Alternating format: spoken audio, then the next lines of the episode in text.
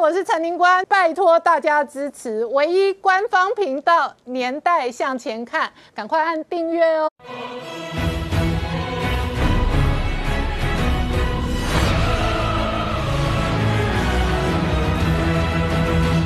年代向前看，向前看年代。大家好，我是林官，欢迎我们忠实观众跟粉丝朋友扫描 QR Code 订阅《年代向前看》YouTube 官方频道。我们看这一次哦，拜登的阿富汗危机哦，还在国际政治跟国内政治延烧。川普痛批哦，从头到尾这样的外交耻辱，完全就是投降的行径哦。而同一时间哦，在美国内部最新的民调哦，这几份主流的民调，拜登的民调支持度仍然持续下滑。而在中东的部分，塔利班这一次捡到了。了很多美军留下来的武器，那其中包含了美军的火药库。同一时间哦，美国前国安顾问欧布莱恩出来警告，他说美国要警惕习近平要武统台湾。解放军事实上对台湾的这一个威吓跟军演也在加大力道。而同时，贺锦丽有入主白宫副总统之后，第一个主要的外交行程呢，那就是八月底的亚洲行，这里头有围堵中国。也有强化供应链，甚至还有哦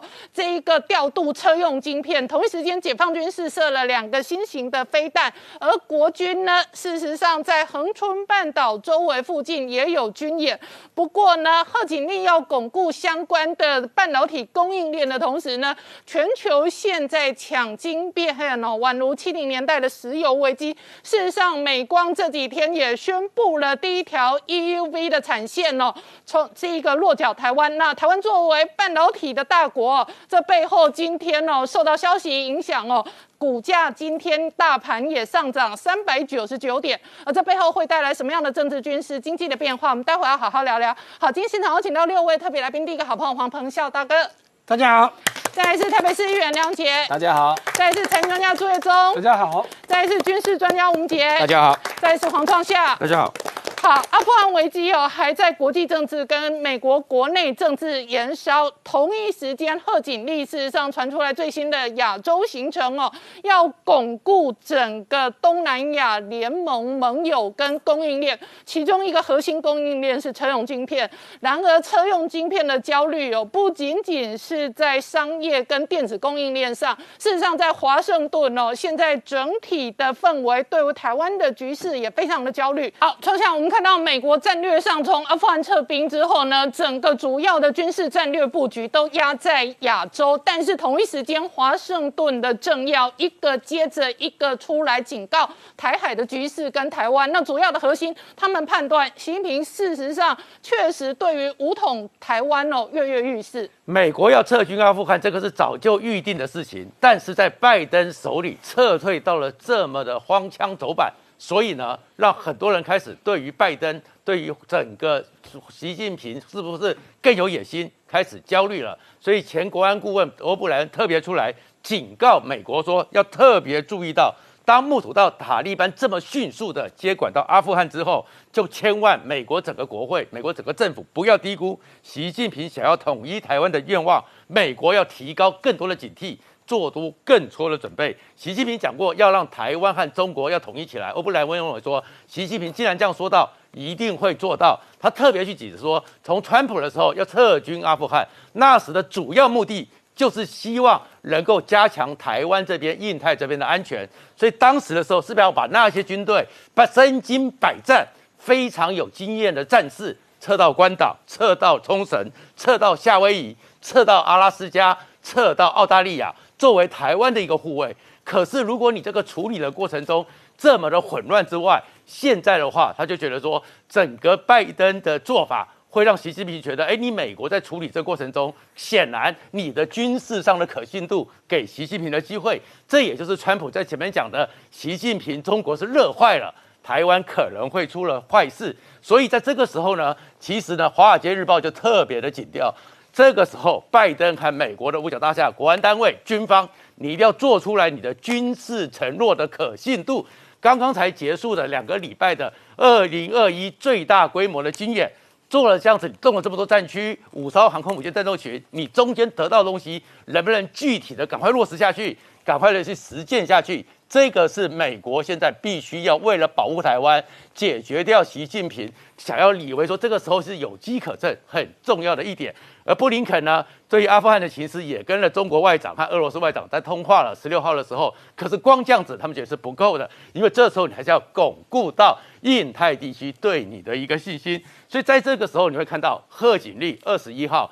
就到达新加坡了。开始要去对东协把它巩固给抓回来，而在这个时候呢，这个贺锦丽去的时候，他二十一号去新加坡，二十四号要去越南，嗯，这是整个越战之后美国副总统现职最多第一次直接到越南。他这次去的时候强调的就是统巩固整个东协，因为呢，新加坡的智库针对东协才刚刚公布一个民调，百分之四十九的人认为，在整个东协里面最有影响力的是中国。但是百分之九十很担心会带来不好的影响，所以贺锦丽这个时候要赶快巩固东协，巩固他们的信心，所以还带了从美国那个格罗方格带了四十亿美金，嗯，要去在新加坡设厂投资车用晶片，投资一些晶片，希望把新加坡巩固下来。而到了整个越南之后，整个生产供应链也希望能够在越南那边加以巩固起来。然后在此时此刻的时候呢？美国的拜登呢，也赶快任命了，正式任命伯恩斯为驻华大使。而伯恩斯是对中国的态度是比较强硬的，支持台湾要加入加入 WHO 的，加入 WHA 的，所以赶快表达对台湾的力挺。而 AIT 呢，也很特殊的是，在这个时候呢，也跟着台湾入境学俗，所以呢，他还在台湾这边呢。做了一个中原普渡，还特别特制了台湾啤酒，上面印着 A I T。嗯，可是在这个时候，全世界都看到了一件事情，想起了一个故事，就是当宾拉登被狙杀之后，在他的整个那个大房子里面搜出很多文件。在二零一零年的时候，宾拉登曾经写了四十八页的长信给这些盖达组织，给他们里面讲了一件事情，要求整个盖达组织。发动对美国政府的斩首行为，嗯，可是里面特别提到一点是要针对奥巴马，但是千万不要伤害到拜登，嗯，因为宾拉登早就看到了拜登这个人哦，对于做总统完全没有准备，如果让他上去的话呢，奥巴马如果出了事情，拜登接位之后呢，拜登完全的没法应付任何的事情，会给美国带来危机。这个时候，经过十年之后，大家才突然发现说，原来宾拉登还真的了解拜登是什么样的人物。好，那明杰。在美国内部阿富汗危机还在延烧的时候，解放军扬言哦为台独军演，但是事实上国军在横冲半岛周围也有军事演习。好，我们看到这个美军从阿富汗撤出之后哦，北京马上想要利用这个机会，然后来分化台美之间的军事合作关系，然后再散播所谓的这个美国弃台论哦这样的动作。不过实质上你看到这个美国拜登政府其实哦多位连班总本人都出来。等于说对台跟盟邦的安全都已经进行所谓的再保证哦，那当然这是口头上的，接下来会有什么举动或者什么动作？实质动作其实不止台北在关心，连这个北京也是紧盯哦，所以他今目前看起来，北京似乎没有办法阻止华府对台的安全上面的力挺，他只好从台湾内部见缝插针。那当然他。这个唯一的手段就是加大对台的文攻武赫，所以这几天你看到，在这一个呃解放军马上从透过央视哦又试出一段影片哦，那特别是哦这一次讲说这个解放军的导弹第一旅哦，那成功试射两枚哦，这个配备所谓新质弹头的这样的一个飞弹，那当然这个呃。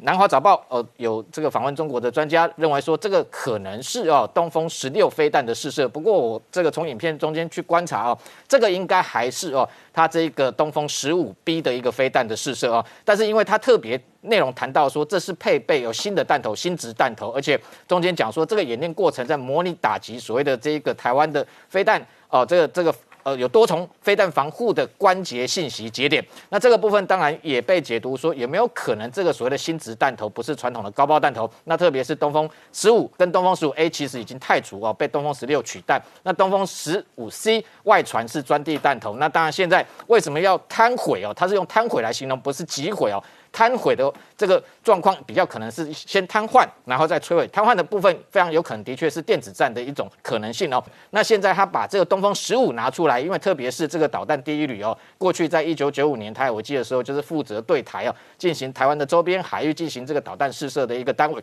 单位，所以这一次他又派出相同的单位，当然我们研判政治上当然就是很明确的是在针对中国，呃，针对台湾。那。过去来讲，他虽然行动上这样做，这个语言上面可能不是讲的那么明确，但是最近你会发现哦，他骂的越来越凶，而且对象哦完全不会直接排除掉。美国过去他会讲个别外国势力，现在他是直接点名美国。那他特别强调说，这是可能针对近期他用所谓的美台勾结，其实是台湾跟美国等于说加速这个军事合作的一个提升的关系哦。那当然我们看到他非常担心哦，美国这样的一个对台力挺的动作越来越大哦，其实。往往做这样的动作，结果都是反效果哦。你可以看得出来，反而美国挺台的动作的确会更大。那正是因为中国不断的威吓台湾，所以其实还有一个讯息，我在这里也提供。我们看到哦，其实美国太平洋这个海军哦，太平洋舰队，其实二十一号公布了一个呃，也是这个非常特殊的画面。它是在这一个有几张照片显示美军的这个林肯号 CVN 七十二啊，它的第三航母打击群哦，在西太平洋演练。但是他在模拟啊，就是这个穿越海峡队形。为什么要在这一个西太平洋模拟穿越海峡队形，而且特别对外公开，到底是要穿越哪个海峡？哦，因为现在外界都在观察这个拜登接下来到底挺台会有什么具体动作。那穿越海峡队形当然不能排除，因为现在雷根号到中东去协助阿富汗撤军。那在南海跟西太平洋，目前来说，西太平洋只有先前卡尔文森号哦，在夏威夷进行这个联合的军演。那目前另外一艘也是已经可以部署 F 三十五 C 的林肯号。既然已经进入到西太平洋，又在演练穿越海峡队形，有没有可能第一个可能穿越巴士海峡，然后进入南海巡弋？这是第一种可能性。第二种可能性，我们也不能排除的就是，过去从川普到现在拜登政府任内，虽然美国军舰这个每个月都会穿越台海，但是航母打击群还没有真正穿越台海。这个部分，我觉得是美方一直保留这个挺台的一个安全的一个活动。呃，升级的空间，所以穿越海峡队形，我们未来可以持续观察。那当然，美国航空母舰的一个发展是目前解放军追赶不上的。那近期又有讯显讯息讯息显示说，这个解放军的零零三航母似乎已经相关的组装都已经完完成，整个外观从伪造相关的研判来讲，它的长度可能有三百二十公尺，没有到尼米兹级三百三十三公尺这么长，但是吨位已经从过去这个辽宁号、山东号这些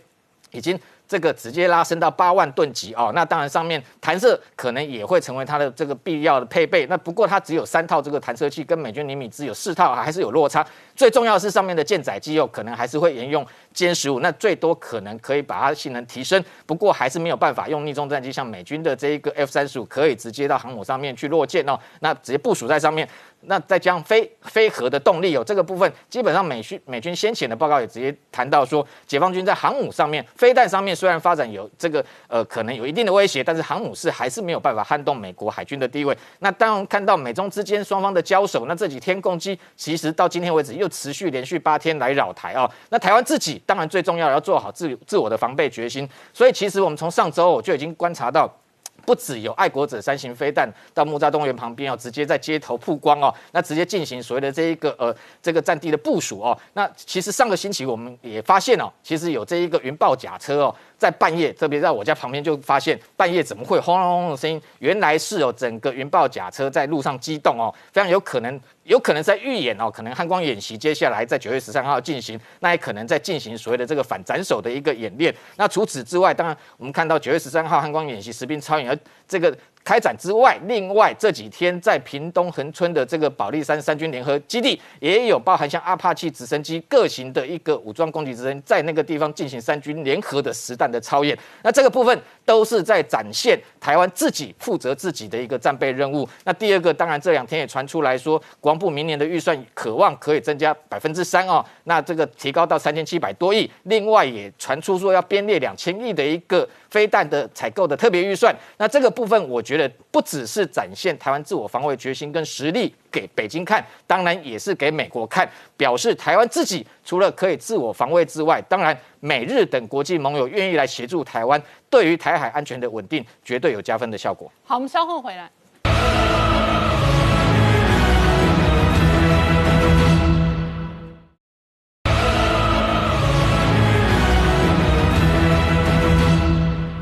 年代向前看的节目现场，我们今天聊的是阿富汗撤军所引起的国际政治、军事、外交的反应，乃至于美国内部的两党政治的斗争跟竞争哦。那拜登的民调确实哦得到了引起的重创。那这里头呢，阿富汗危机哦究竟会如何演变？好，彭夏大哥刚刚看到的是拜登的阿富汗撤军哦，引来了政敌的批评，当然也引来国际间的角力哦。那同时塔利班捡到枪哦，这一次拿到。了美军的这一个在塔利班阿富汗相关的这个火药库跟相关留下来的武器，同时呢，全球的焦点现在快速的移转到台湾跟台海的局势。台湾是呃意外的受益者，为什么呢？因为大家把焦点转移到台湾来以后，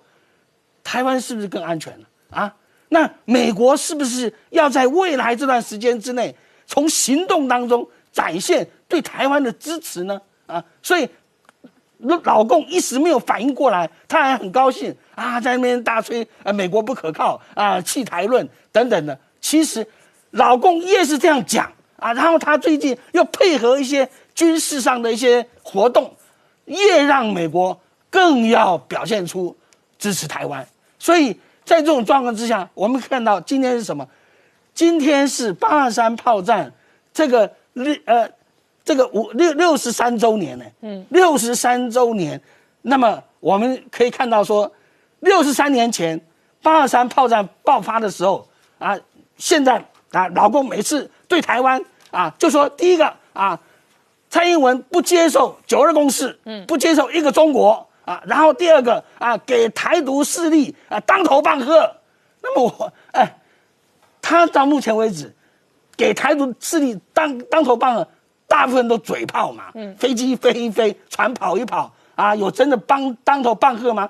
什么是真正打？八二三是真正打了啊，四十七万发炮弹，每一发啊都是实实在在的啊。那么那个时候，蒋介石有没有不接受一个中国啊？他是一个中国的创始者，老祖师爷啊，他比谁都更主张一个中国。嗯啊，第二个，那个时候台湾有说要台独吗？啊，蒋介石比谁都反对台独嘛，所以这个状况来讲，哎，那个时候打真枪实弹，啊，那么现在啊，你说为为为反台独，那时候他你反什么呢？第二个问题就是说，那个时候美国的反应是什么？现在越来越多的资料爆爆出来，美国甚至准备说，我准备的核子弹头啊，如果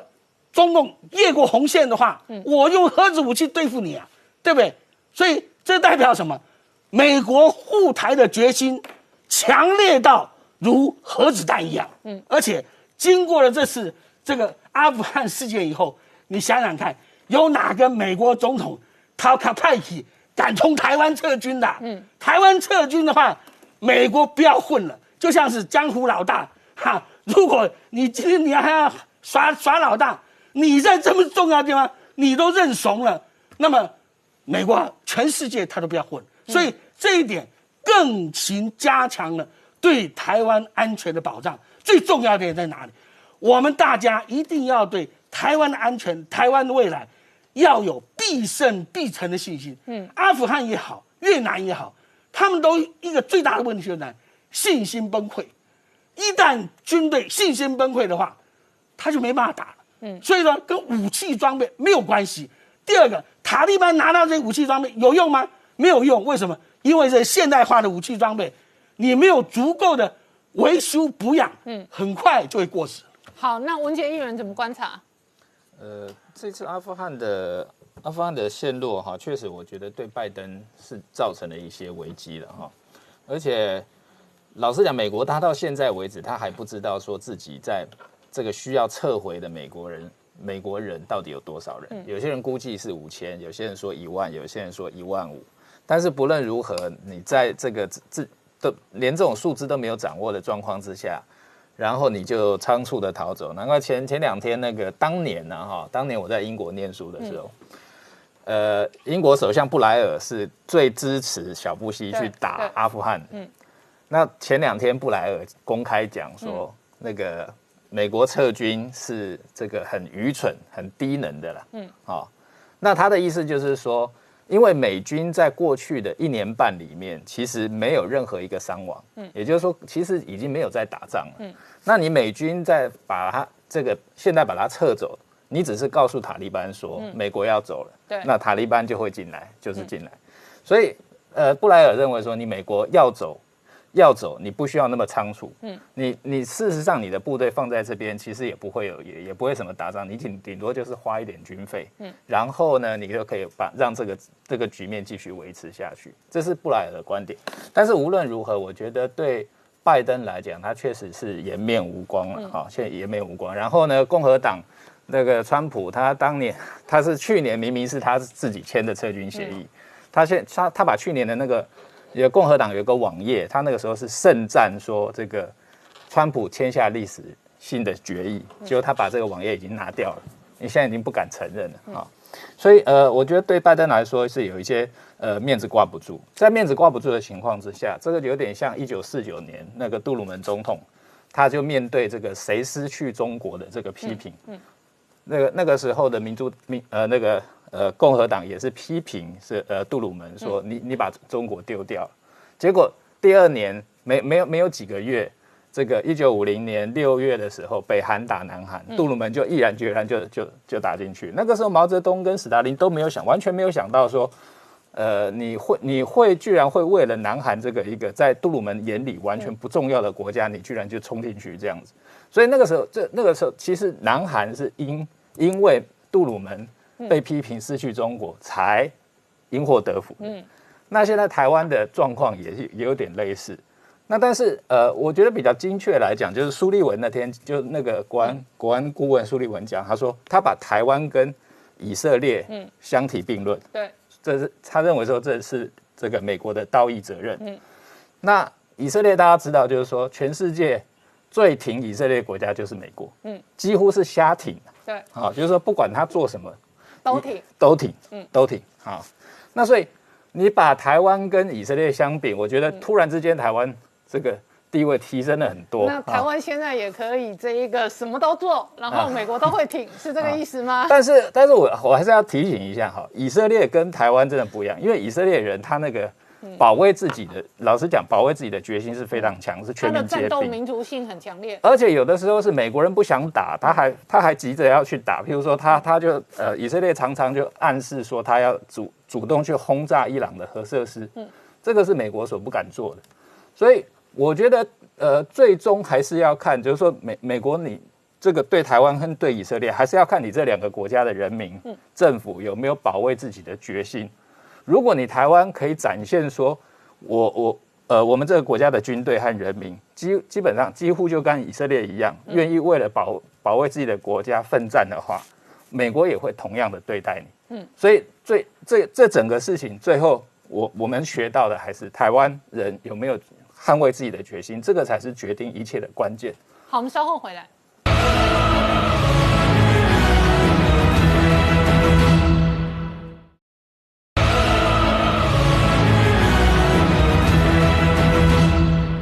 回到年代向前看的节目现场，这个阶段我们要特别透过视讯连线，跟台大医师李炳颖医师李批连线。李批你好，大家好，好李批，先请教你，今天一早蔡英文总统抢头想打高端第一针哦，那这个高端事实上到中午下午为止，指挥中心也证实了，目前为止至少有三个晕针的案例。那其中一个案例是一个二十多岁年轻的女孩子打完之后晕倒，然后一度丧失意识哦。你怎么观察这样的案例？好，这从他的那个症状的一个出现的过程来讲的话，就看起来就是晕针了哈。因为我们打了针以后，在短时间之内就突然发现呼吸急促啊，或者是头晕，甚至完全失去意识的一个事件呢。这两个可能性，一个是过敏性休克，一个就是晕针。那过敏性休克的话，它会呼吸急促，需要急救，需要自打肾上腺素，而且不可以马上回家，他至少要观察二十四小时，因为他有的时候会复发。哦，啊，看起来好好的，回家又休克了，那是不可能的，不可能让他离开的，一定是判断说他是晕针，所以这三位后来就休息一下就离开了嘛。它特别发生容易发生在女生啊比较年轻的，因为他们是对注射有一个心理的一个潜意识里面的一个恐惧，然后把它表现成身体的症状。嗯，那就好像说有人看到血会晕倒一样。嗯，好，那其实他生理上是没有问题的，可是因为他有极度的焦虑，所以他就。被突然晕倒哈，那其中有一位案例在晕针以后，好像是有头部受伤哈。其实我们本来就预见到说，这样大规模接种一定会碰到很多这样晕针的情形，所以我们有特别去强调说，我们接种疫苗的时候要坐着接。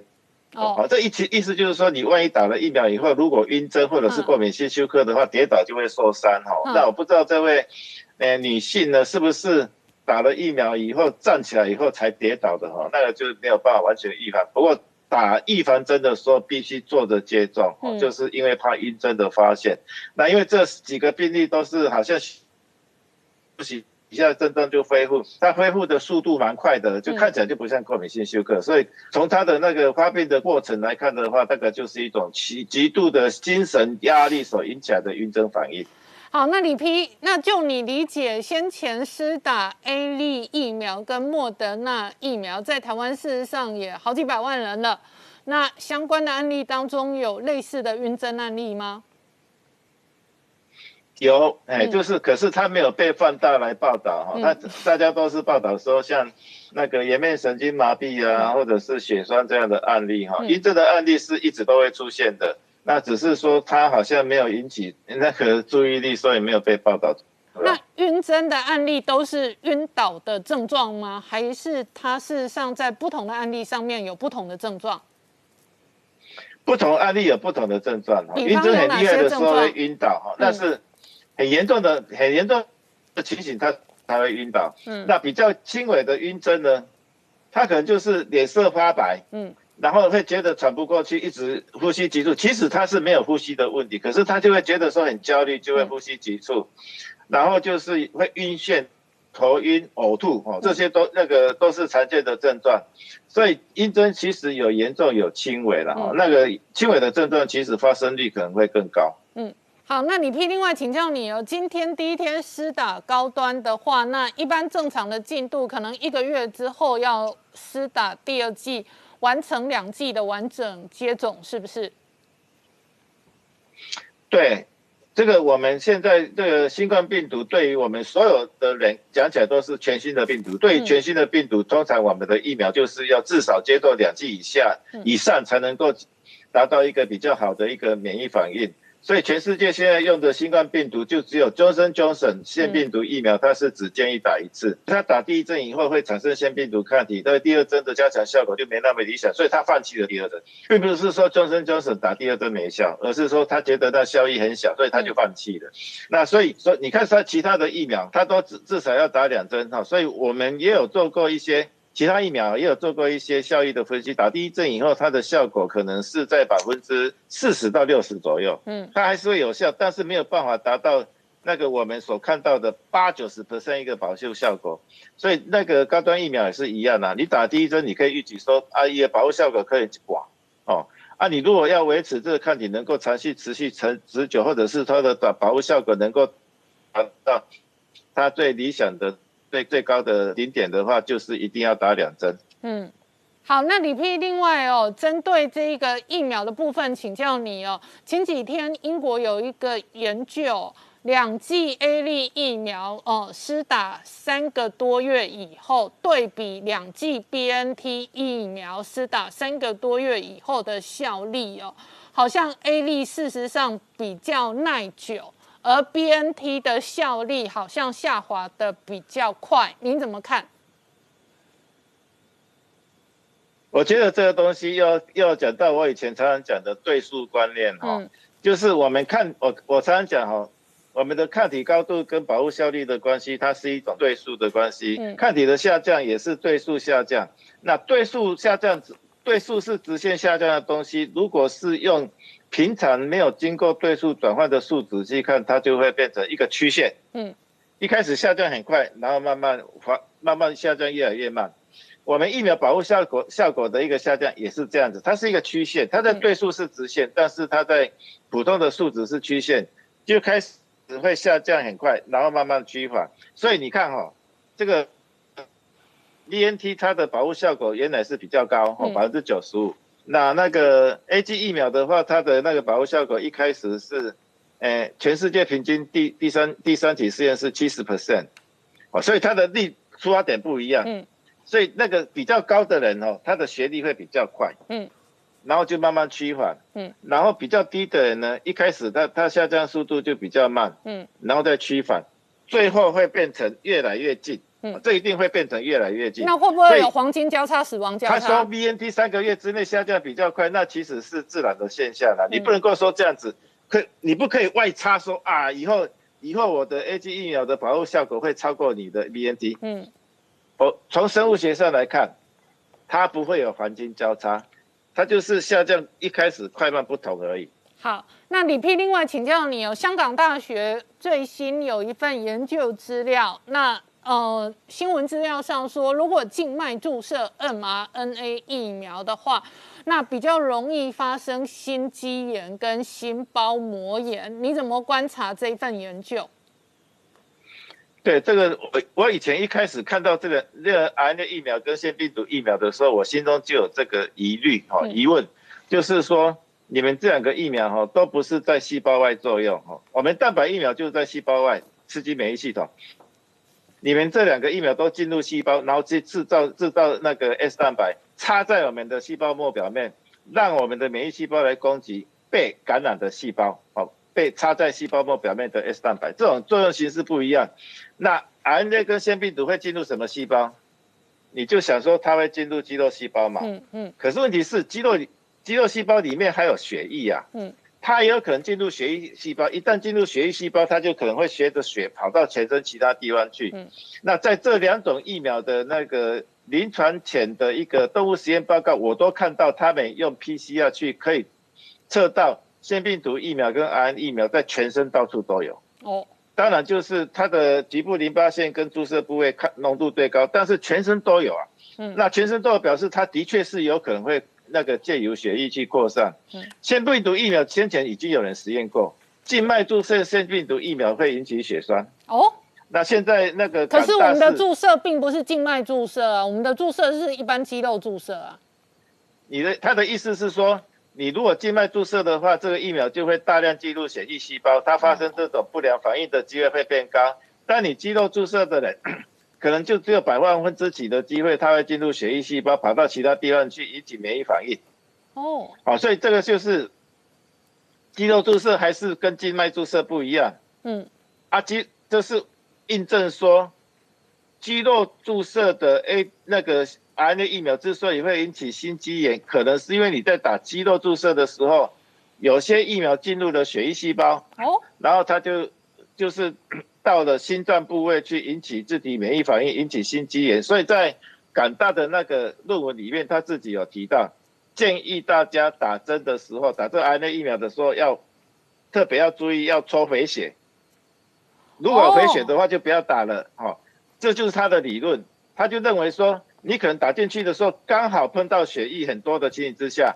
这个疫苗会扩散，就容易引起心肌炎。所以你刚刚讲的抽回血的动作，就是要确认针头是不是有扎到血管嘛？那如果没有抽回血，就表示论文是这样写的。对，如果假设我一针下去，然后我抽没有回血的话，表示我那一针整个的部位可能是打在呃比较大的肌肉上面。对，那打在肌肉上面。可是问题是我们知道哈，嗯，我们知道。肌肉并不是完全没有血液细胞的啊，我们的白血球啊什么会在那边跑来跑去，就是说你如果真的打在肌肉没有打到血管的话，它会扩散到血液细胞的机会比较少，但是并不是没有。所以呢，你在老鼠做肌肉注射 RNA 疫苗，你在它全身器器官都可以用核酸检验 PCR 的方式去验到它其实是可以在全身地方都检测出来的。好，那你批照你的意思，港大这份研究就是说，未来注射 mRNA 疫苗，事实上注射动作不大一样了。我们现在看到的注射动作都是一针下去就插了啊，啊，有的时候针头插下去刚好有插到血管，就刚好有；没有的话就没有啊。但是你刚刚讲要先确认有没有回血，有回血的话，就不要再注射进去，换一个针头的位置，重新再插了，是这样的意思吗？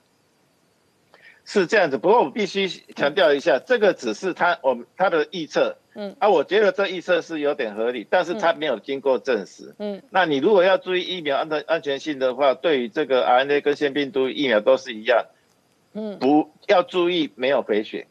可是即使没有回血，不代表说你不会产生不良反应，嗯，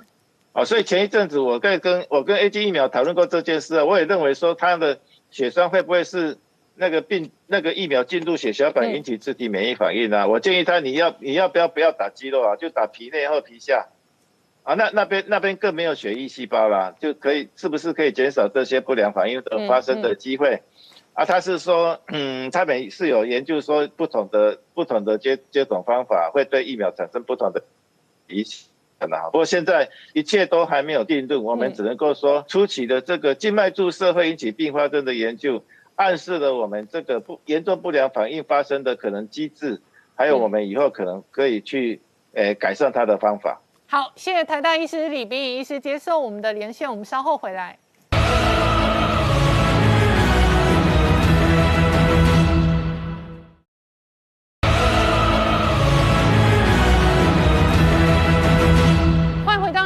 前看的节目现场，我们今天聊的是拜登内部，我这一个还在面对阿富汗危机的同时呢，副总统贺锦丽的重大外交行程哦，放在亚洲，这里头仍然是要强化供应链跟围堵中国。过去两个多月以来，包含了美国国情布林肯，包含了国防部长奥斯汀哦，整个国防外交的行程都放在亚洲。那今天受到贺锦丽巩固车用晶片供应链的消息刺激哦，台股的半导。体的族群呢，事实上都有强劲的反弹。是，今天台股出现了大长红哦，中场大涨了三百九十九点九点，差那么一点点就四百点了哈。那盘中当然一度大涨，其实是超过四百点的，最高是涨四百四十三点，中场是收在一万六千七百四十一点哦，涨幅是二。二点四五趴。那今天呢，我们看到外资又再次回头来大买台股，好，今天买了一百四十几亿啊，好，那对比到上礼拜。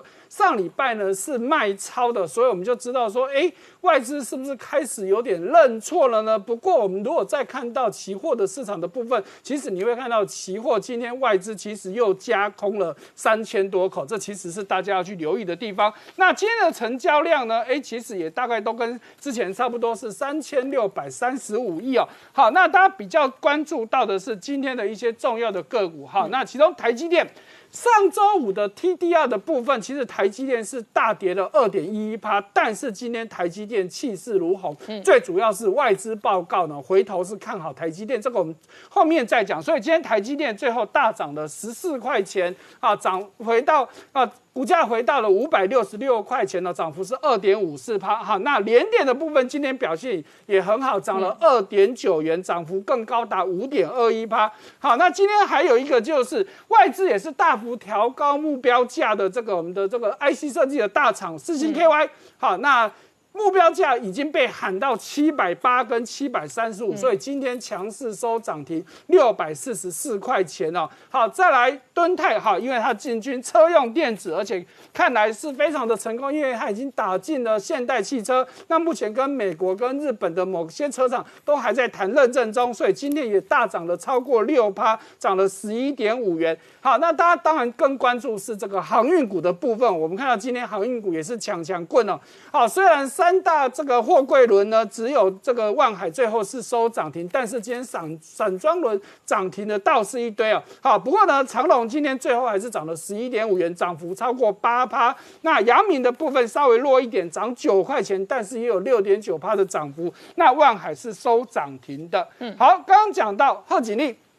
好，那他在二十二号来到新加坡，二十四号准备转到越南。那为什么要到这两个国家呢？好，那当然除了基本的这些政治上考量之外呢，大家不不免想到，因为就在最近，我们也我们也曾经在节目中提过，新加坡要加强它的半导体投资。那美国的革新就是新加坡最大的半导体的投资厂。那除此之外，包含了微软跟 Google，它的亚洲总部也都设在新加坡。好，那所以贺锦丽先来到新加坡，那再转往越南，那越南更不用说了。越南现在是美国非常大很重要的供应链，尤其美国跟中国的关系逐渐的这个恶化的时候，那越南取而代之。那以去年到目前，越南的出口。大概有百分之三十都到美国去，那更重要，当然越南有一堆重要的这些半导体厂、电子厂、晶片厂等等，所以让人不禁觉得，哎，贺锦丽这一波是不是有这个巩固供应链的这个意味啊？除了政治的目的之外，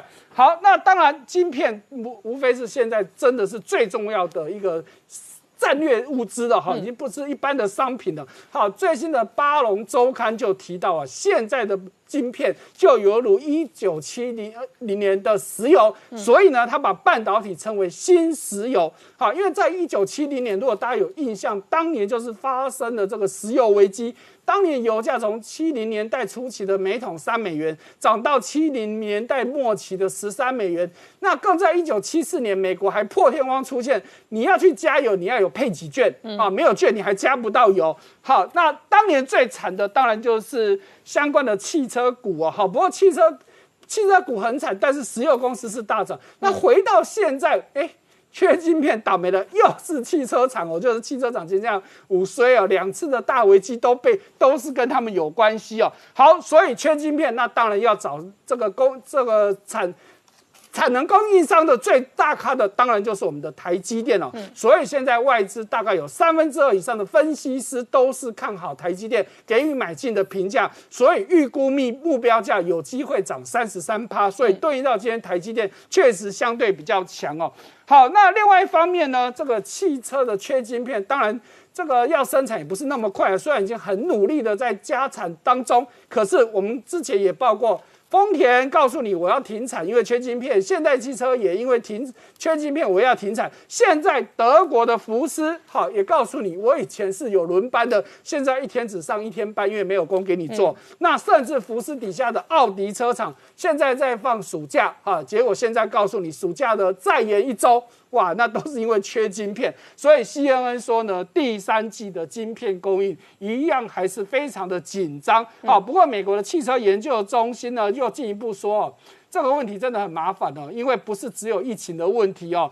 晶片。就算你生产出来了，结果到了港口照样被塞住，嗯，所以一样要缺哦，这是个大问题哦。好，那另外一方面，我们在之前也报道过，美国的民主党参议员呢找到我们的驻美代表，要求希望说我们台湾能够加强这个晶片的供应，所以我们的经济部也做出回应了，哈，说，哎，我们的指标大厂，虽然经济部没有说，那大家都知道，其实就是台积电，年增已经六十趴了，你还要它怎么样？而且啊，经济部有特别讲。台湾本来就不是车用晶片的主要的供应商，嗯，现在你都找上我们帮忙，我们当然也尽可能帮忙。可是全世界最重要的车用晶片掌握在五大车厂当五大厂商当中嘛，就是恩智浦、英飞凌、瑞萨、易发跟这个那个德仪，这五家就占了全世界百分之八十五的供供应量。所以你找台湾，我们能够帮忙的真的很有限了哈。所以经济部是说第四季有啊，不是经济部有。有这个业界评评估说，可能第四季有机会平衡哦，不过看起来是有点太过乐观。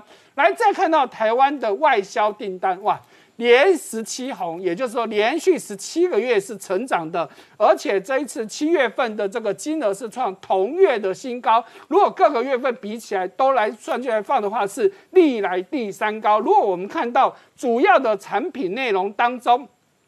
涨幅最高的，哎，不是跟电子、自动性有关的哦，反而是谁？基本金属。你看到七月份它年增率高达六十七趴多，那今年一到七月它的成长率也是最高的。好，不过呢，就整个出口订单占比最高的还是电子产品，占了三十点七帕。那再看到以出口地区来看的话。接单七月接单最多的，其实也是东也是东协。我们在之前其实就已经追踪过很多次哦。以今年一到七月成长率最高的一样是东协。好，我想这真的是好事情哦，分散这个出口地点绝对是件好事情。那如果以今年前七个月我们出口占比最高的其实是美国喽。好，那中国跟香港地区其实是排第二的。好，那我们再看到美光的这个执行长，哎，发表了一个还蛮重要的一个。言论的哈，他提到说啊，这个记忆品晶片呢，基本上是没有供需失衡的问题。这个其实就在打脸之前大摩的报告，大摩告诉你这个利润已经快要完蛋了，已经是末日了。但是美光现在就出来讲哦，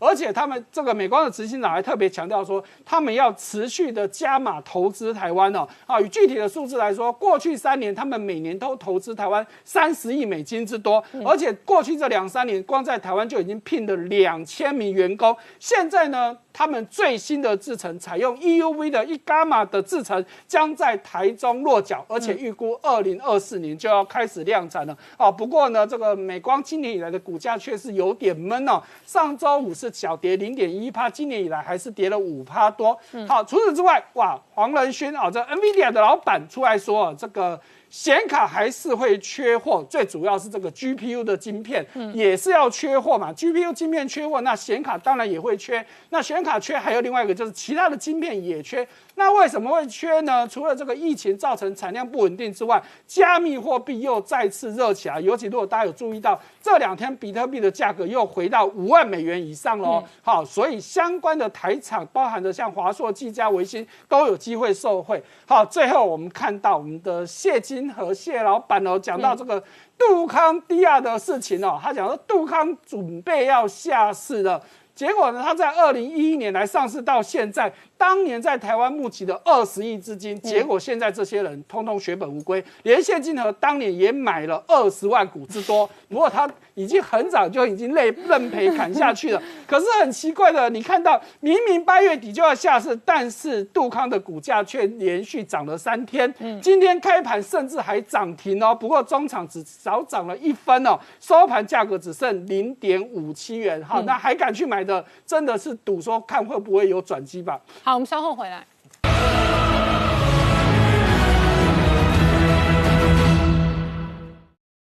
Hello，我是陈宁官，拜托大家支持唯一官方频道《年代向前看》，赶快按订阅哦。Hello，我是陈宁官，拜托大家支持唯一官方频道《年代向前看》，赶快按订阅哦。欢迎回到年代向前看的节目现场，大家好，我是林官，欢迎我们忠实观众跟粉丝朋友扫描 QR Code 订阅年代向前看 YouTube 官方频道。我们看这一次哦，拜登的阿富汗危机引发共和党的批评哦，在川普眼里直接痛骂，完全就是投降。同时呢，副总统贺锦丽的亚太行程也是外界关心的重点。这里头当然包含了拉拢盟友跟这一个巩固供应链，而美军呢曝光了最新的暗鹰高超引。是数武器哦，事实上它可以从关岛哦击杀犯台的共军哦，引发外界的高度关注。同时，在网络媒体追踪的报道，北戴河会议之后呢，疑似传出汪洋可能是未来接班人选的新闻讯息。这到底是中南海内部的政治斗争哦，还是这一个特定的这个讯息释放哦，也是外界观察的重点。同时，在金融市场上哦，八月底美中可能针对这一个。个病毒溯源摊牌，而摊牌之后呢，整个金融市场呢，现在包含了中国监管的风暴，以及包含了联准会可能陆续有缩减购债，甚至收回 QE 的一个状况之后，对于全球金融市场会带来什么样的变化？我们待会要好好聊聊。好，今天现场有请到六位特别来宾，第一个好朋友是王志胜，大家好。再是邱志昌博士，大家好；再是前雄山飞弹总工程师张成大哥，大家好；再是陈专家翁伟杰，大家好；再是黄创夏，大家好；再是吴杰，大家好。好，创夏刚刚看到的拜登从阿富汗撤军引发的政治风暴，不仅是塔利班捡到枪，共和党也捡到枪，川普痛批这完全是投降，然后彭斯说这个是当年的伊朗人质危机重演。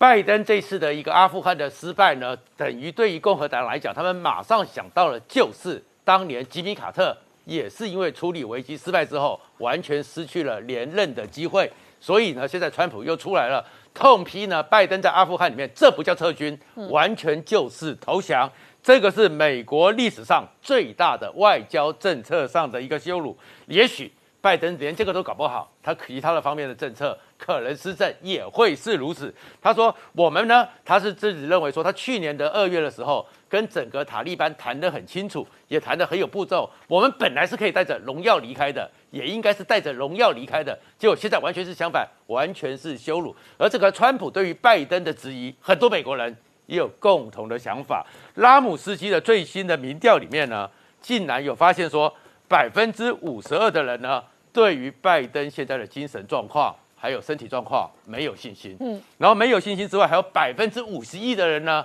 认为说根本不是拜登在做决定，拜登根本已经没有能力在试事了。嗯，只剩下百分之三十九认为拜登还可以再执行职务，这个比他上个礼拜的百分之四十六还要更低。大家对于拜登就已经有点看不起了，认为他其实有没有能力履行事务、履行总统职务开始被质疑了。而这个时候的彭斯在《华尔街日报》还特别撰文，特别提到了一九七九年当年的伊朗人质事件。他说，由于是整个拜登没有处理好，让美国受到最大的羞辱。而这个羞辱是什么呢？一九本来美国跟伊朗很要好，尤其是原来的总统巴勒维，原来的国王巴勒维，美国是大量的辅助。大量的军援，大量的武器，包含汤姆克鲁斯的捍卫战士，全世界唯一走服役的 F 十四，都是在伊朗。结果没想到呢，在一九七九年十一月四号，科梅尼发动的那个整个宗教上的革命和政治上的革命发动成功，然后巴勒维仓皇出逃。仓皇出逃之后呢，三千人，三千个整个大学生包围了美国德黑兰的驻美大使馆，美国的大使馆。一包围之后，人都出不去，嗯，直接进去之后就把他们变成六十六枚人质。而六十六枚人质中间有一个故事，就是我们看过的电影《雅果出任务》，中间有十几个人，里面包含偷偷的夹了六个美国重要的情情报官，偷偷的出来，但是还有五十二个人。这五十二个人怎么办呢？所以当时吉米卡特想尽办法，一方面透过了第三国想要去协商，另一方面呢，当时美军在越战打完之后。有特种部队，还有这整个跟越战的状况，所以成立了三角洲特种部队，就试试看美国特种部队行不行，就做了一个叫鹰爪行动。嗯，所以鹰爪行动就是在一九八零年的四月二十四号，悄悄的呢，有好几架的 C 幺三栋，八架的美国直升机，开始距离德黑兰三百二十公里处一个沙漠里面悄悄的降落，想要这样子出去，直接两百名的特种部队快攻进去。人质救出来，然后就把它转移掉。但是美国那一次卡特弄得很拉差，嗯，拉差到什么程度？去的时候八架直升机有两架没有到第一集结点，有一架飞到一半就故障，有一架碰到沙尘暴，不知道跑到哪边去。最后呢，要在那个集结点降落的时候，一架美国的直升机还会跟 C 幺三那种撞对撞，嗯，十八个特种人员、特种军队就死掉，根本还没救人，整个任务宣布失败。那美国这件事情就弄得很久。卡特就非常糗，然后呢，整个伊朗也开始把这五十二名人质全部分散。最后，这个更糗的是说，到了一九八一年一月二十一号，也就是雷根总统宣布就职之后半个小时之后，谈完条件，人质放了。而现在这些人质当时被关了四百四十四天，嗯，美国人到了前一段时间才判决出来，国家亏对他们，所以每个人关一天赔一万美元。他们每个人在这五十二个人里面得到了，每个人都得到四百四十万美元。好，那明显一方面，阿富汗危机哦这一个在拜登哦，在美国内部备受美国政敌批评的同时哦，另外一方面加强力大巩固盟友，同时呢，美军也加强力道威吓解放军。对，是我们看到目前的整个国际战略情势的一个转变哦，它的一个关键不是因为美国从阿富汗撤军哦，主要还是因为中国的军事威胁持续扩大啊。那在这样的一个战略格局的情况之下。今年美军就算第一个不撤离阿富汗，或者第二个他是完全漂亮成功的撤离阿富汗。或是像这一次哦，被他美国国内批评说，似乎在撤离阿富汗过程中非常的不顺利哦，这三种情况其实都不会影响到中国这个军事威胁扩大这样的一个主要的一个战略格局啊。美国陆军哦，先前其实我们从去年开始就陆续看到多次哦，它的最新的这个远程高超音速武器哦，美国陆军的所谓的 LRHW 哦这样的一个高超音速飞弹哦，那成功试射击中目标，那后来传出说它的射程可以远达两千七百七十二公里哦，那。这有这个美军的专家就认为说，这个如果今天把这样的一个陆基型的一个高超音速飞弹，它的一个速度可以呃超过五马赫以上啊。部署在关岛的话，今天对于解放军在台海对岸啊，如果企图要渡海夺台的过程中，应该会有非常大的一个，第一个是威慑效果，第二个当然必要的时候就是打击的一个这这样的一个战力哦。那当然最重要是说这一型的一个高超音速飞弹哦，我们看到是美国陆军跟海军共同研发哦，所以它是名称美军是定位它这个叫 LRHW，但是它上面使用的是属于这个 CHGB 哦，就是说美国海军跟这个陆军共同开发的一个通用型的一个高参数滑翔弹头哦，那等于说释放之后到这个打离地面可能六十公尺的这个六十公里的一个高度哦，可以透过释放这样的弹头，用这样的极音速的这个高速来袭击对方的目标哦。那当然最重要就是说这样的一个。除了陆基型的一个装这个可能的部署之外哦，现在美国海军哦也打算未来有可能是不是把它改装放在这个维吉尼亚的核潜舰，或者是只有三艘的一个逆中的朱瓦特级的驱逐舰哦。那当然我们观察。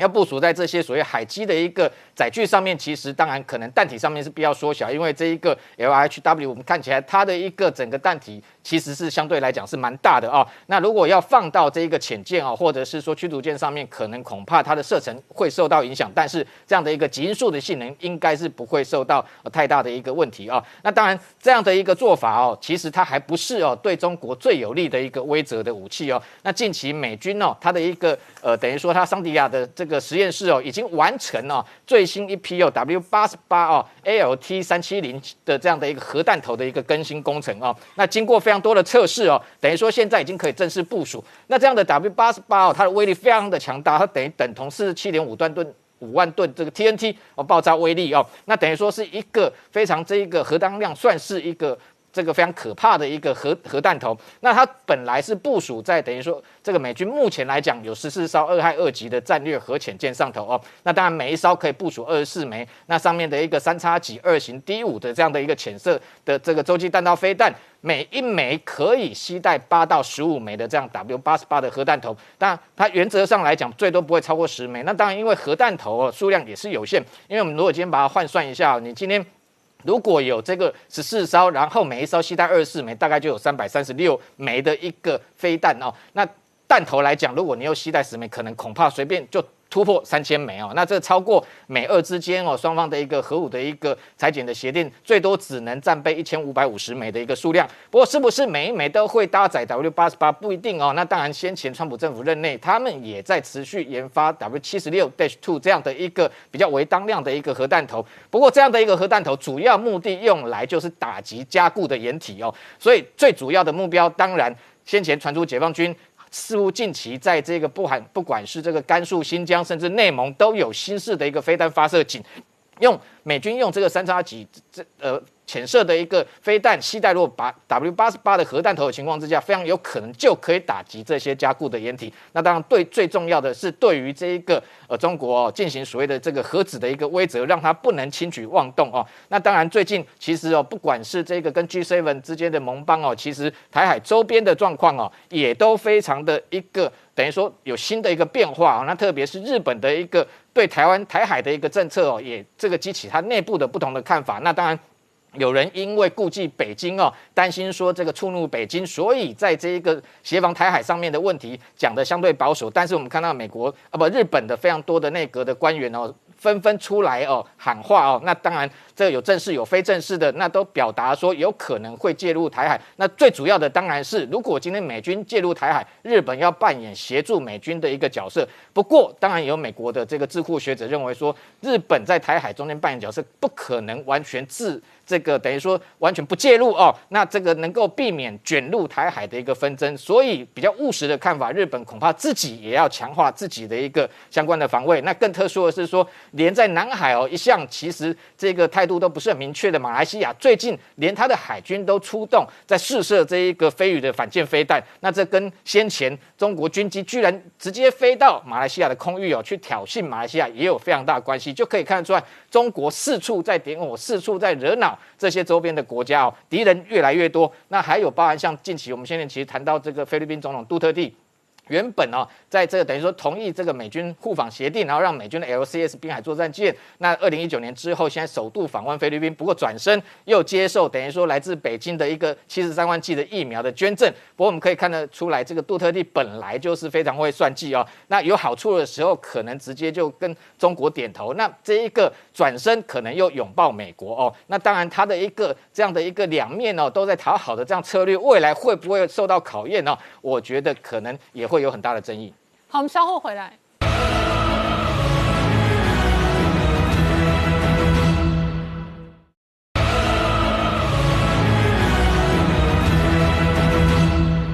年代向前看的节目现场，我们今天聊的是拜登的阿富汗危机哦，还在影响着国际政治军事的变化。然而同一时间哦，美军在印太的布局跟威吓解放军的动作也一步又一步哦，包含了最新的曝光的暗音高超音速武器哦。然而事实上哦，国军也面对哦台海有兵凶战危的局势哦，那国军的战略上也要强化飞弹作战能力。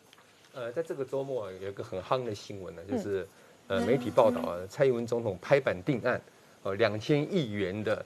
精对对大陆的精远远程精准打击飞弹的全量产案。嗯，呃，我先跟跟观众朋友做个说明啊，这个两千亿元的这个这个全全全量产案哈，基本上就是一个特别预算。嗯，特别预算呢会经过一个特别预算条例先通过之后才会有特别预算，所以我们可以拭目以待，九月份呢。啊，国防部立法院会不会送个特别预算案啊？先到立法院做审议，然后再看内容是什么。那这里面还有一个关键字叫做全量产，哈，全量产这三个字，为什么我特别把它提出来？因为今年三月的时候，呃，现任中科院的副院长冷金旭呢，曾经在立法院公开表示过说呢，现在中科院在的远程精准打击武器里面有一种正在量产，嗯，三种正在研发。那个时候大家就在猜到底哪一个在量产了，哪哪个在研发哈？那。大家一般的结论是这样的，就是现在正在量产的叫做熊二一，哈，射程就是一个呃贴地的地地貌飞行巡弋飞弹，大概射程六百公里。那哪三种是在研发中的呢？好，那大家猜，可能熊二一增程，嗯，可能是云峰飞弹，可能是万箭弹增程到四百公里。万箭弹是空射的一个空对地的一个飞弹。那为什么特别把这个万箭弹这四百公里拿出来谈呢？因为对我们台海台湾海峡宽度三百公里而言，超过三百公里就就就是到陆地上的一个精准打击的一个武器了。好，那刚刚我提到全量产，可是呢，在今年三月的时候，等金训副院长所提到的呢，是有三种在研发啊，有一种在量产。那全量产呢，表示这是不是这三种已经完成研发阶段，准备进入量产阶段，有可能。但还有两种飞弹呢，我想也跟大家提一下，也是我们中中科院研发的所谓长城精准打击飞弹，一种叫做天宫二 B 啊。嗯，天宫二 B 这飞弹的起源是在九六年台海危机时候，中科院临危受命，把当初的天宫二型转成地对地飞弹，以这个为基础，中科院慢慢发展的是所谓弹道飞弹的能力。弹道飞弹就是抛物线投射能力，这跟前面这几种是属于巡弋飞弹或者是空对地的飞弹概念是不同的哈。另外一种呢，在现在媒体所披露，现实在在国防预算书也看到一个叫起风飞弹，也是一种地对地的那个弹道飞弹。它呃，根据媒体上分析呢，就是说，天宫二 B 呢是属于近程弹道飞弹，那起风飞弹是属于中程弹道飞弹。近程都跟中程弹道飞弹的差异呢是什么？是在一千公里，一千公里以内叫近程，一千公里以上叫叫叫中程。那中程一千公里上有到多远就有很多的想象空间，在一般国际上认知、工程上认知的中程弹道飞弹距离大概是到一千到三千公里都有可能，所以这个起风飞弹的那个可能性呢也蛮多的。好，那这个是在媒体所披露说中科院对呃配合的细讲着讲在蔡蔡总统所希望的说军军对对大对对中国大陆进行打击的长长城长城飞弹，其实在我个人的观点是这样子啊。呃，我们两岸的对峙啊，第一波如果第一波对中共对台攻击之后，两岸对峙完之后呢，一定各有战损。嗯，那我们这边的话呢，我们这边的话就要开始整补第二次的攻击。那中国大陆它在结构是这样，它有个东东部战区是对台主攻部队，有个南部战区是对台助攻部队，也就是说还有一个中部战区。好，那也就是说，它如果第一波东部战区打完之后，实际上第二波南部战区就上来了。那台湾用什么去迎迎接第二波战？第二波作战呢？那我们现在台湾在各种响定跟规模上，其实海空军是几乎没有第二波作战能力。所以这个时候呢，其实我们制海能力、陆基的制海能力是非常重要的。所以我们中科院所研发的熊二飞弹、熊三飞弹，基本上都是一百五十公里范围。那时候我在陆基反制是非常重要的，更重要的是熊山增程型超过三百公里的，在那个时候就会担任非常重要的角色。我想这是中科院本身就是我们国家本身对于呃台海两岸作战的一个一个一个准备。那我想谈谈就是现在日本哈，他们最呃这这在这个周末前呢，这个满夯那个新闻呢，日本呢就是准备在那个那新闻是这么讲哈，准备在琉球群岛部署防空飞弹跟一些电子作战部队，对，做什么呢？是是结构是这个样子。我们看看这琉球群岛的长度哈，大概一千两百公里。那这个这个建画这个虚线呢，是日本人所画的第一岛链。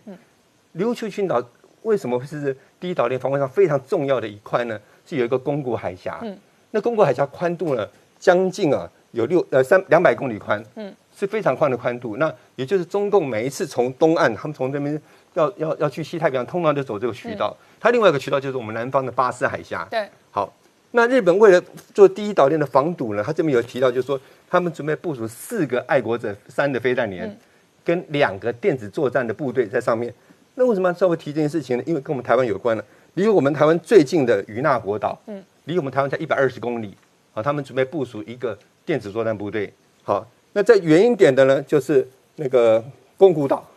他们准备部署一个爱三的呃防防空飞弹部队。那么当然，他继续部署了，还有在那个那个他们的冲绳还等等四个岛。那为什么我特别要提这件事情？这样的部署，从台湾的角度来看，他们叫做西南方，我们叫做东北方。对。那尤其是与那国岛离我们台湾在一百二十公里。对。那这么近的一个距离，如果台海发生战事的话，我今天讲，他们要来援助是有可能性的。对，尤其要提一件事情，前一阵子英国的伊丽莎白女王号在我们台湾的西岸做演练，其实就在这个区域做演练。嗯，那这个区域从我军事上的观点来看，是如果台海发生战事的时候，援助台海最佳战术位置。嗯，最佳战术位置。不过那个这个日本的媒体也非常小心啊。嗯，他在画第一岛链的时候，大家注意看的虚线呢，对，没有画到台湾呢。对，哦，就某种是某种程度混淆视听哈，就是说，呃，我我我我们我们我们防防卫我们的第一岛链，呃，不包括台湾。嗯，其实大家想，这种战术布局有没有包包包括台湾？大家一眼就看出来了。嗯，我想这个是日本上面所做的布局。那整体讲起来，就说其实自己国家自己救了。嗯，哦，我们如果不够，尤其阿富汗例子告诉我们，如果我们自己没有防卫自己的决心，嗯，哦，没有没有足足够的准备，其实再多的外援都是空谈。好，那另外一个部分，请教智胜哦。事实上，国际间，特别是华盛顿，现在担心哦，这个习近平武力犯台的同时哦，北戴河会议之后，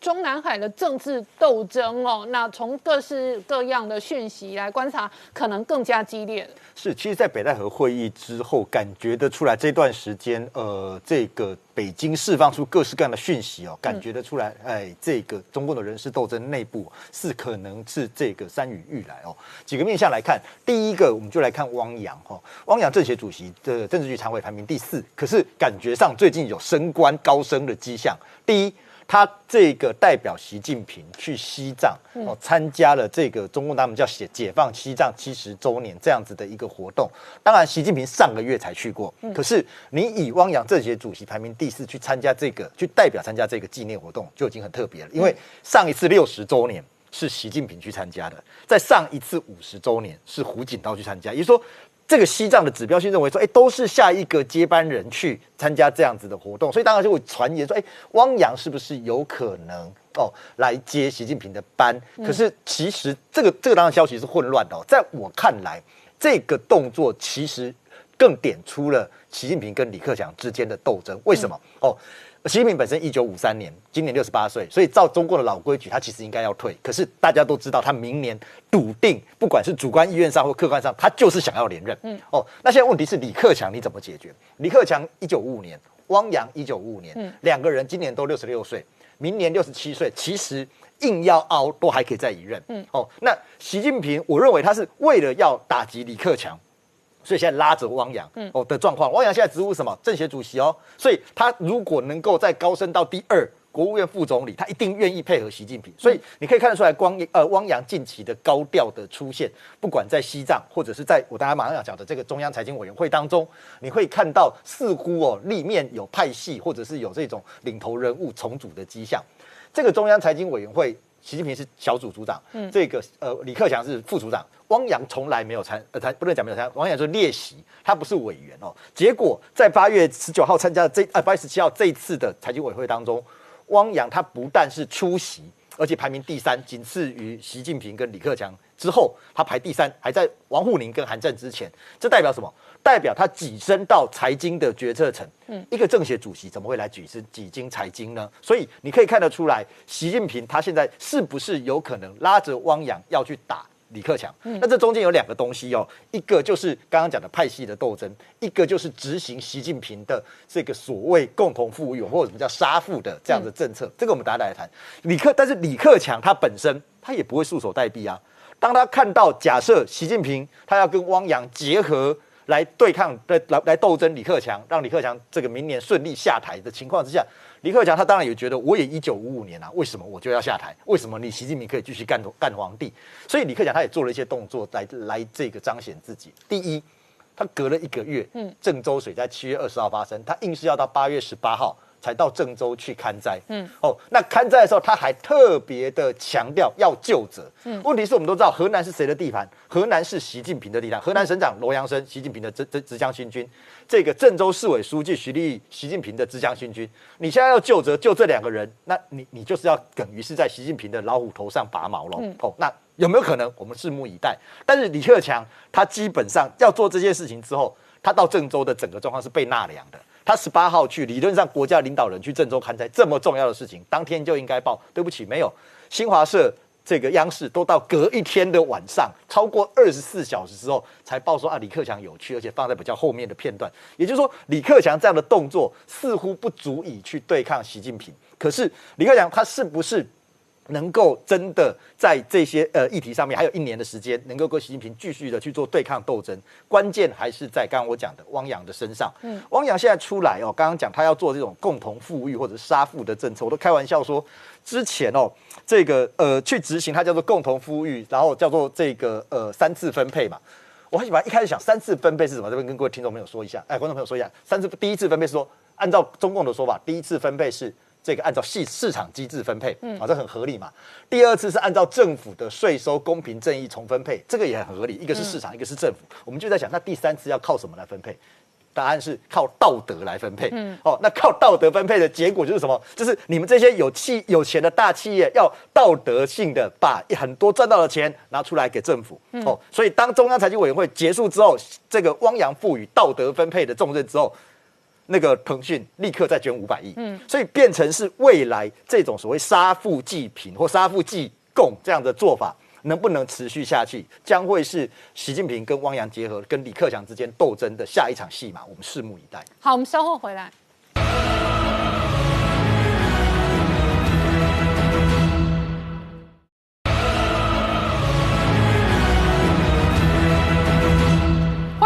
年代向前看的节目现场，我们今天聊的是美中八月底可能要就病毒跟疫情溯源哦，双方摊牌的同时呢，另外一个金融市场的核心变数是联准会的动作。那这一个邱博士，这一次联准会可能十一月份开始哦减缩购债，那金融市场事实上哦已经开始哦这一个严阵以待。对，我想呢，在这个八月二十七号有一个接生后有关于全球的这个央行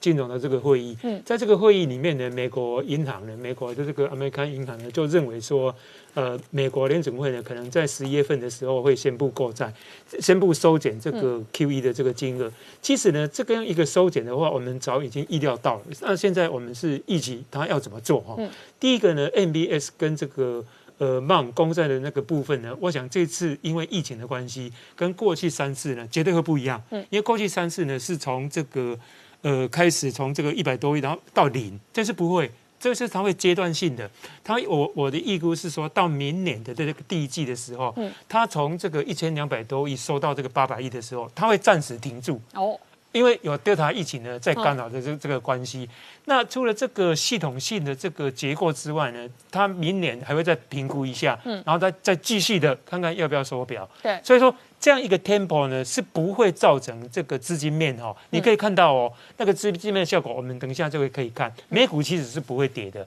但是呢，这个雅股或新兴股市呢，或者台股呢跌翻天了，嗯，好，那最近才有一些反弹。那所以说，这种呃，因为 Delta 病毒的这个方式，你不能够用之前那个那个三次 QV、四次 QV 的那个 tempo 去预测说啊，联储会就是从这个一千两百多亿到零，不是这样想的哦。那另外第二个就是说，我们呢来看那个风险指标哦，看几个产品呢，你就会很清楚哦，那个资金呢是跑到哪边去，跑到美元去了。对。哦，回到美国去了，为什么呢？因为美元指数呢已经突破了这个今年的新高，到九十三点三。那我们预估了哈，如果十一月份它就宣布，我我是觉得十一月份他顶多就宣布说，我有什么收减的计划，准备要进行，那可能明年要进行。但是假如他说啊，十一月份就啪嚓。就一个 shock 就开始收的话，那美元指数呢会冲到九十五。那这样的话，对这个新兴市场哦，尤其是对台币哦，这样的打底是没有用的，就会开始呢往贬值的这个方面呢去走哈。那我们可以看到说，台币我看还是相对强的，韩环泰铢哦，几个亚洲的新兴市场的货币最近都蛮疲弱的。对，因为台币最近这个因为出超，还有整个这个亚洲股市呢，呃，比较还是台股比较。较属于能够抗跌的关系哈，所以说台币比较强。但是我我从各国的这个股市跟这个资金来看的话，呃，我们待会也会谈到香港的这个港股大跌收缩的问题哈。那我们来看这个全球的资金，第一个没有跑到黄金，因为黄金在去年八月份两千零八十五块美元一盎司的时候，已经开始在。下来了，对，那它已经走了中期的这个空头市场。嗯，那另外呢，我们再来看原油，因为如果说 Q E 呃收缩的话，你会说，哎，当然了，Q E 收缩的话，原油价格是应该跌才对啊。不不不，不是这样解释哦。我们一向把原油当成是需求，我们的顶面的这个指标，所以说恐怕哦，第第第三季、第四季哦。这个全球的这个需求方面会比较淡一点，嗯，所以说从原有这个指标可以看得出来，那基本上呢，这个资金就转向这个股市，对，所以让这个呃四大类股呢发生一些改变哦。第一个就是道琼，因为道琼是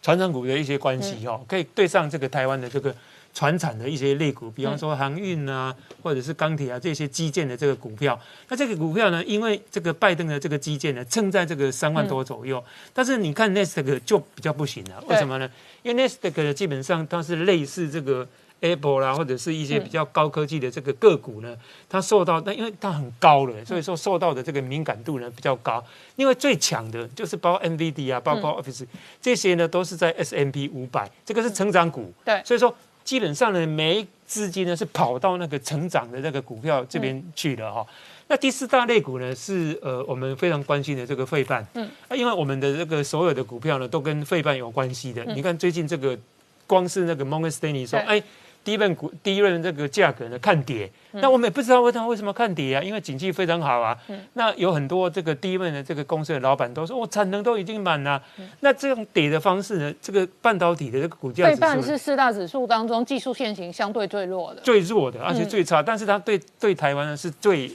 有影响力的，对影响力的。那我们不要看别的，看港股。港股呢，第一个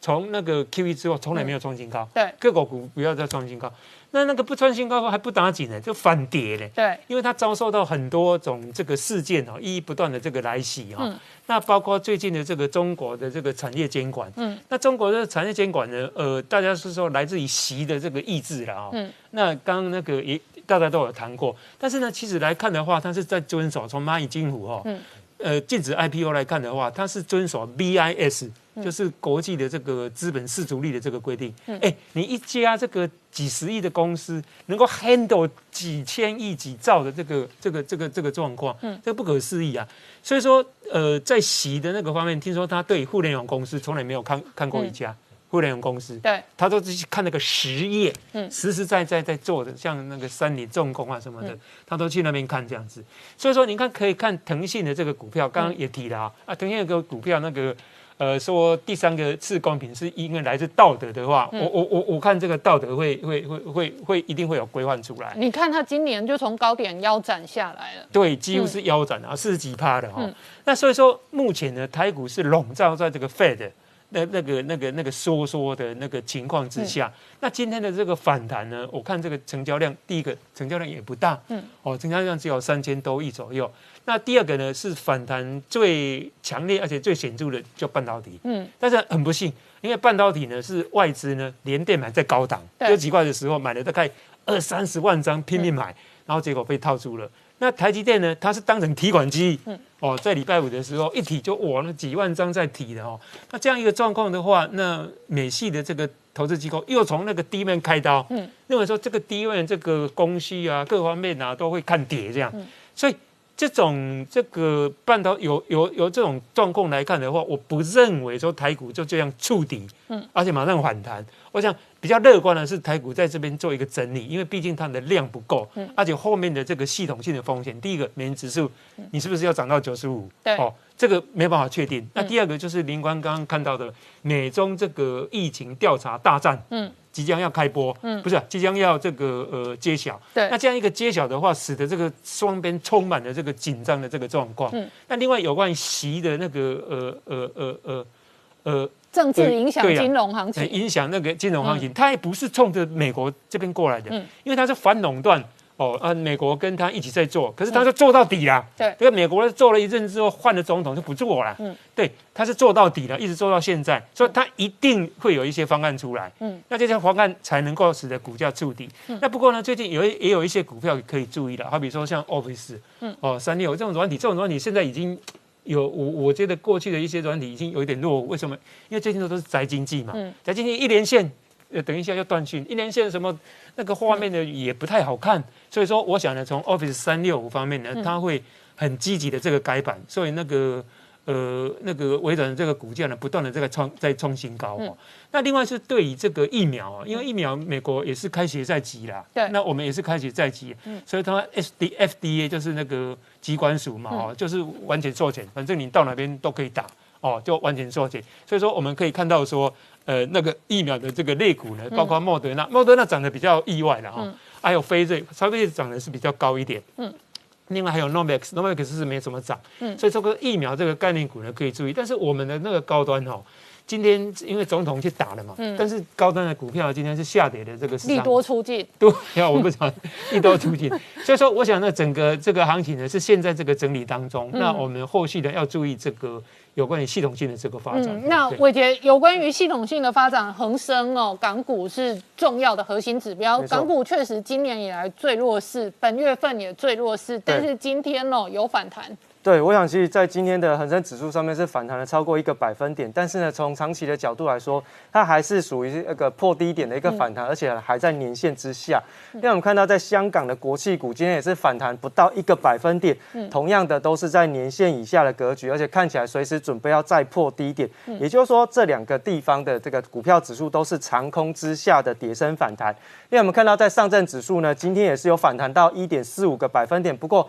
反弹是非常弱势哦，站不回年线。另外，在深圳成指的部分，今天反弹将近快两个百分点，但是同样是破跌破年线之后的一个反弹，所以其实从呃这个中国。股市当中的几个指标来看哦，都是相对比较偏弱势去发展。另外，我们看到在中国大陆最近公布了几个重要的一个法律哦，要即将要上上市去施行。在中国的部分推出了个人信息保护法啊，准备是十一月份要上路。那路透社有说哦，其实它会让很多的公司感到不安。八月二十号的这个中共人大常会表决通过个人信息保护法，那十一月份要正式开始实施。它比较有点类似像欧盟的这个一般资料保护规范。那另外还有一个呢，就是在九月一号要上路的是数据安全法，它规范的是公司必须要依照经济效益、国家安全的准则来分类资讯。这也是这一次为什么在这个 IPO 的过程当中，对跨境电商有一些影响的地方。那我们看到，在这个中国资金的部分，外资持续的在抽离中国大陆的股市。那包含像是在这个呃境内的一些相关的投资人，其实呢也出现了一些逃命的一个发展。所以其实造成逃命的部分，我们稍后回来。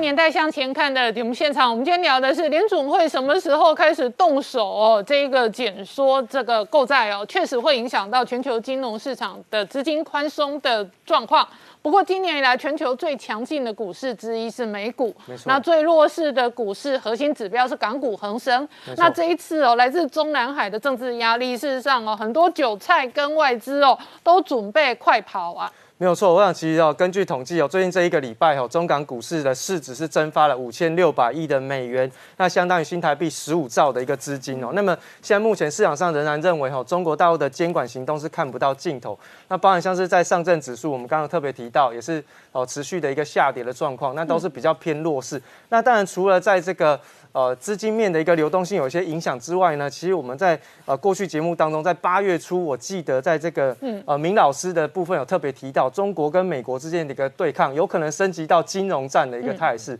我认为现在就是在金融战进入到热战期的一个状况，那么互相的砍杀。那么最近在这个美元指数升值的过程当中，我们看到，包含恒大跟华融也都出现一些状况。好，那我们再看一下最近阿里巴巴的一个表现哦。其实阿里巴巴最近是出现了一些反弹的状况，在今天，但是呢，最近这五天的一个表现是跌了十一点三个百分点，就是持续的向下破底当中，当然是呈现非常弱势的一个发展。另外，在腾讯的部分呢，虽然说看起来有一些反弹，可是呢，在过去这五天的一个表现，基本上就是没涨没跌，它算是表现相对比阿里巴巴来的好一些些。再就是在美团的部分，过去这五天跌了八点二二个百分点，今天有一点点反弹，但是好像也没有什么太大的用处。那这三家公司呢，刚好就是 ATM 哦，就被人家找提款机了哈。那现在看起来，在百度的部分呢，呃，过去这五天跌了将近快四个百分点，今天还是出现了一些跌升性的一个反弹。不过，呃，在这个监管压力持续的过程当中，哦，反垄断的议题也仍然在发酵，所以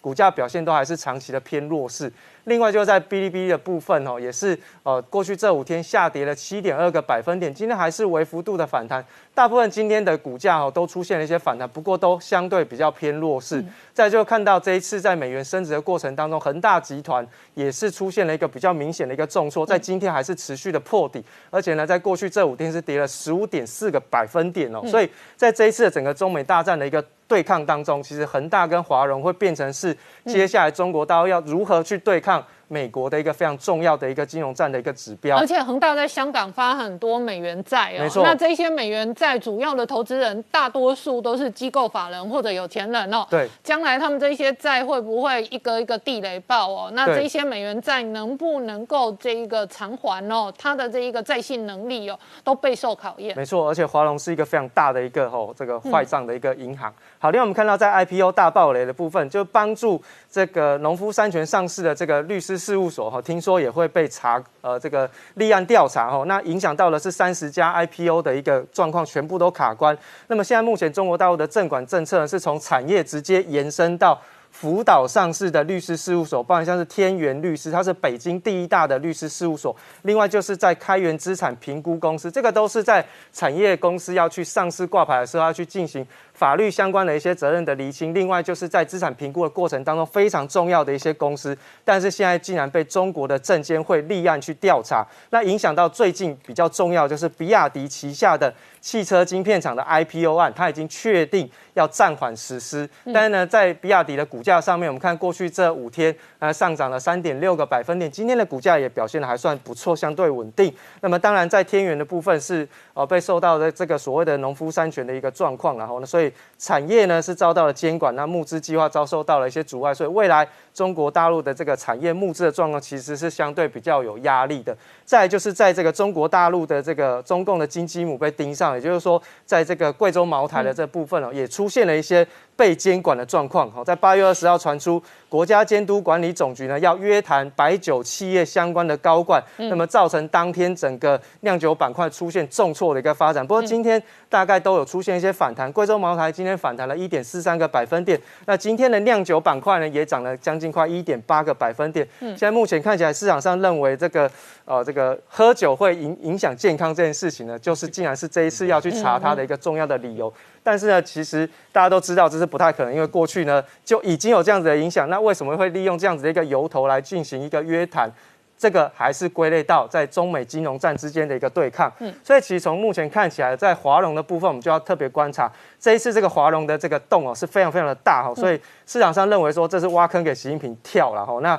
一年烧掉四千亿的一个资金，那华融亏损掉的一个状况呢是超过了海航的一个金额。嗯，它是中国最大的一个坏账银行，所以它发行了很多的一些债务相关的金融商品。其实如果它一旦出现债务危机哦，它会影响到整个中国大陆的一个金融市场，甚至在债务的部分也会影响到这个外资对于中国大陆债信平等的一个哦这个调整。那这一次呢，中国大陆就推出了一个救急的一个团队，包含像是在中信集团、中保投资、中国人寿资产、中国信达跟这个远洋资本。那其中呢，中信集团是非常非常重要，因为在中信集团当中是由中国国务院监管的一个集团，而且去年是由前央行的副行长来进行接任新董座的一个发展。所以其实如果是有这样子的一个地位，那就代表国家正式介入了华融的一个新股募资案。那进行一个所谓的战略投资，要稳住的是中国大陆债务的一个相关的危机。好，我们稍后回来。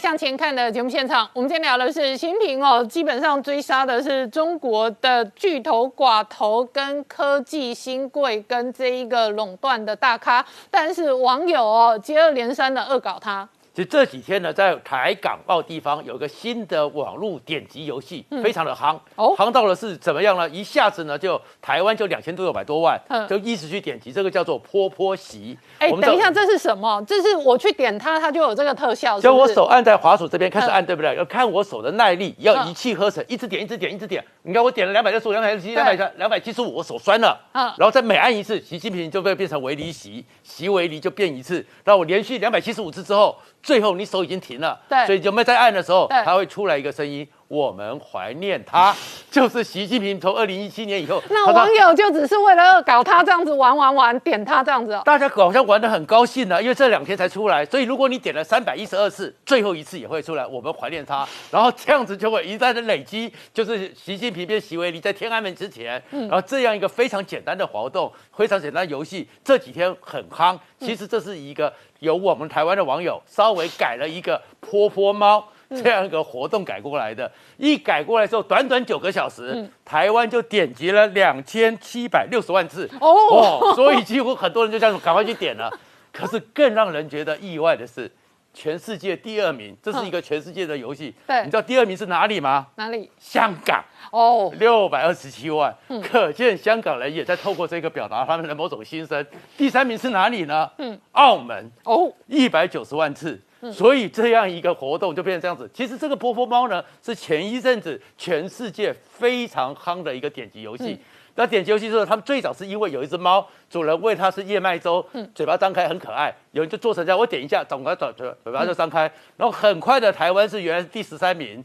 然后呢破了七百亿之后冲到第二名，因为大家觉得全世界在比嘛。然后泰国六千万人嗯全面的全国总动员，把台湾压掉之后，台湾在二十四小时内搬回来，嗯赢过泰国，所以台湾的这个网络上这个毅力是很强的。嗯所以台湾稳居第一名之后，就有人想到说，那我们来怀念一下习近平，嗯就把这个波波猫改成了波波席。嗯没想到推出来之后，才短短九个小时，全世界至少台港澳三地拼命的玩，拼命的玩玩这个新的游戏。我谈到这个新的玩具、新的游戏，另外就有真正高科技的玩具了。嗯这个就是特斯拉，马斯克呢最近又出来宣布说，嗯他在二零二二年说会帮我们服务的机器人嗯。就会出现了。哦。我这样一个机器人，它高一百七十二公分，哦，重呢大概是五十六公斤，但是呢，这样一个全机器人做出来之后，跟人形很像，脸上呢有些画面是可以做表情的，跟你对话的，哦。然后一举就可以举，大概可以举到一百五十公斤的东西，磅的东西可以举起来，然后呢，走路的速度一小时时速可以到五英里。哦，啊，当然这就是整个马斯克说他即将要做出来特斯拉的一个 AI 机器人。嗯，不过这一个呢，它现在是概念机，嗯是原型机还没做出来，在里面它是找了一个人去扮演，但他已经有概念了，已经要去做了。二零二二年的时候，这个以后可以帮我们跑腿的，嗯当仆人的，当一个捆工的一个这个特斯拉 AI 机器人就要出现了。而马斯克现在呢，其实最重要是说，他的整个现在还是自驾车，现在要变成真正的 AI 自驾车，嗯所以他还成立一个道场。而这道场里面呢，会用一个 DI 人工智慧晶片，而这个人工智慧晶片呢，它是用七纳米的自己去设计的，嗯那它速度有多快呢？一秒钟可以运算九万兆次，嗯，然后它有一百二十个这种晶片，让整个车子到里面去，根据里面呢大概有很多种跟五十万种各种状况去训练，让它的自驾车将来真正能够到路上去走，而不是像现在一样还需要有人控制着。好，今天谢谢大家收看《年代向前看》，也提醒我们忠实观众跟粉丝朋友扫描 QR Code 订阅《年代向前看》YouTube 官方频道。我们同时在 IG、脸书、Twitter、Telegram 上面都有官方的账号，欢迎大家分享、订阅跟追踪。谢谢大家收看，谢谢。